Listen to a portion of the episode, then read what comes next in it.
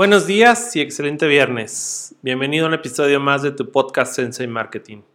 Un espacio para charlar de marketing, Bushido, Zen, Kaizen y otros temas que servirán a tu negocio, emprendimiento y vida diaria. El fin de semana pasado tuvimos la remembranza del Día Internacional de la Mujer, el 8 de marzo, y en México un Día sin Mujeres, el 9. Por esto, hoy queremos platicar de la importancia de la mujer en el marketing. ¿Y qué mejor que contarnos de ello que una mujer? Una compañera Sensei Marketing a quien admiro y respeto. Además de ser mercadóloga y compañera en la agencia, es una emprendedora con un proyecto increíble de muñecas. Te dejo el link de sus muñecas en la descripción del episodio para que las conozcas. Los dejo con Gina Caro. Gina, bienvenida. Hola, mi nombre es Gina Caro. Soy mercadóloga, pero también y antes que eso soy mujer, tan buena, tan trabajadora y tan creativa como cualquier hombre. Con el tema del Día Internacional de la Mujer y el 9 de marzo, donde miles de mujeres se manifestaron en contra de la violencia de género, me gustaría contarles un poco del papel tan importante que hemos tenido las mujeres en el mundo de la mercadotecnia y la publicidad. Si eres fan de Netflix o del marketing, seguro has visto la serie Mad Men, una agencia de publicidad de los años 60 en Nueva York. En una época dominada por hombres, una chica que comienza como secretaria en la agencia termina como jefa de redacción de la misma, lo que ahorita conocimos como copywriter. Obviamente, tuvo que pasar por muchos sacrificios tanto personales como profesionales. Peggy Olson representa la incorporación y la evolución de la mujer en el mercado laboral con todos sus altibajos.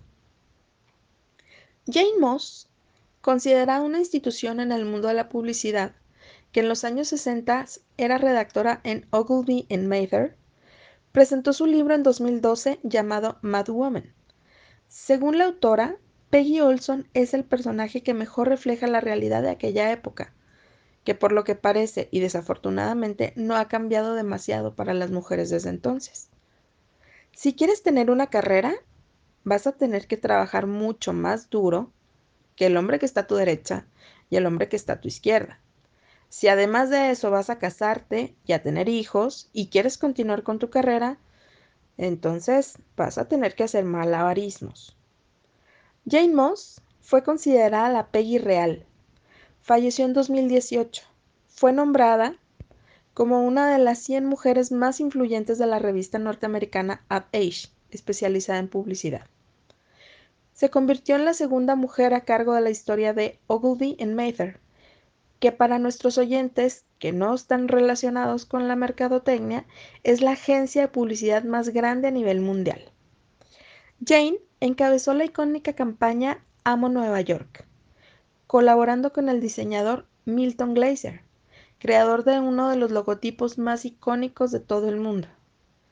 Ella comentaba que las mujeres eran relegadas a las marcas domésticas. No podían llevar cuentas financieras porque los hombres pensaban que no podían llevar el saldo de una chequera. Entonces, ¿cómo iban a llevar las cuentas de los autos? Ellos pensaban que no podíamos conducir un automóvil, mucho menos trabajar con licor o tabaco, porque eso era asunto de hombres. En la descripción del episodio les compartimos una entrevista con Jane. A pesar de trabajar en una época y en una industria misógina, su talento se impuso, creando inolvidables campañas y escalando en una de las más grandes agencias. Ganó 47 premios creativos. Pero ¿saben qué? En México también tenemos a nuestra propia Peggy, una mujer poderosísima. Seguramente has escuchado la frase soy totalmente Palacio, creada con sus mejores campañas por una mujer publicista. Ana María Olabuenaga, una talentosa mexicana que estudió periodismo y comenzó haciendo copies en publicidad, en una industria y en un México machista. Ana María lucha cada día por demostrar su valía y creatividad con increíbles frases como un psicoanalista nunca entenderá el poder curativo de un vestido nuevo. Pero ustedes dirán, obvio, es una marca de mujeres para mujeres. Algunos recuerdan el lema El mensaje está en la botella del vodka Smirnoff, pues también es de ella. Salvó una agencia de publicidad de la quiebra y consiguió con mucho trabajo, sangre, sudor y lágrimas la campaña de leche Lala. Tiene más de 400 premios y es un referente en la publicidad a nivel mundial.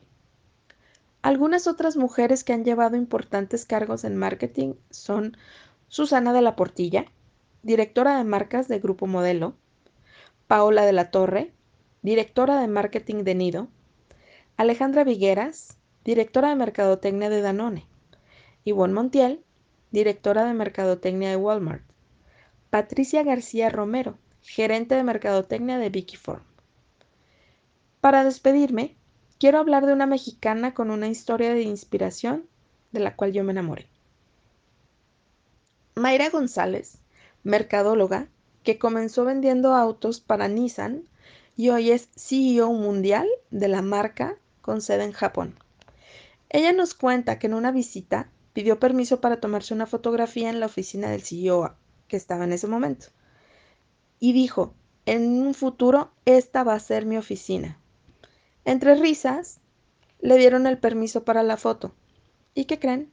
Hoy esa es su oficina. Ella es un ejemplo del poder femenino en México. Junto con estas y muchas grandes mujeres que movemos a México día a día, me despido, pidiéndote que compartas este episodio con todas las valiosas mujeres que hay a tu alrededor, hermanas, amigas, madres, hijas, mujeres valiosas que trabajamos cada día en ser mejores y educamos una nueva generación de hombres y mujeres de bien.